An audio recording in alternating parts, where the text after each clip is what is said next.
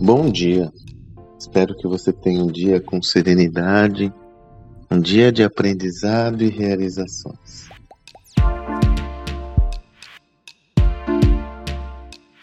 Gravo esse áudio na segunda-feira, dia 2 de agosto, e como você que já me acompanha sabe, toda segunda-feira é dia de eu compartilhar um, a minha newsletter semanal. É uma oportunidade que eu tenho de estruturar um pensamento de uma forma mais detalhada, elaboro um texto. Você pode ter acesso a esse texto na descrição desse áudio, ou então, se você desejar receber na sua caixa postal, no seu e-mail, é só você ir lá, sandromagaldi.com.br barra assinar. Na newsletter de hoje eu resgato um tema que eu tenho tratado já há um bom tempo. A inovação incremental pode sentenciar a sua empresa ao fracasso.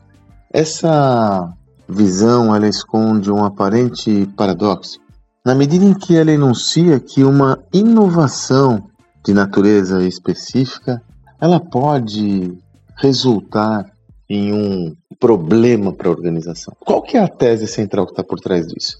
A inovação incremental sempre foi a predileta para as companhias porque vivíamos num mundo muito mais estável e previsível. E você melhorar continuamente a sua operação era fator crítico de sucesso. Porém, com a ruptura o qual estamos todos vivenciando no ambiente empresarial, não que ela não seja importante, ela continua sendo fundamental, mas você tem que aliar uma ação com inovações incrementais com inovações de ruptura. Por que, que eu digo isso? Porque existe o risco da sua organização ter um viés de só ficar focada em melhorar incrementalmente a sua operação. É natural que isso aconteça, porque foi daí que houve todo o processo de desenvolvimento do pensamento da sua empresa. Então, com isso, é fundamental você entender esse processo de melhoria incremental como uma inovação dedicada a melhorar sua operação, porém também estabelecer um ritmo que tenha como principal foco pensar o novo. E aí, como eu até finalizo essa newsletter, né, você tem a necessidade de pensar esse novo com uma isenção criativa até de que esse novo vai ser capaz de substituir o seu negócio principal. Esse novo vai ser capaz de sentenciar o seu próprio fim, mas é melhor você pensar nisso antes que outros o façam. Como dizia o, o filósofo austríaco John Schumpeter quando ele desenvolveu a tese da destruição criativa.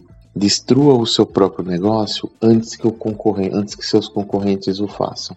Num processo de evolução, essa tese que surgiu lá atrás, no século passado, ela é mais importante do que nunca. Lembre-se, as empresas não estão quebrando por tentar fazer coisas novas.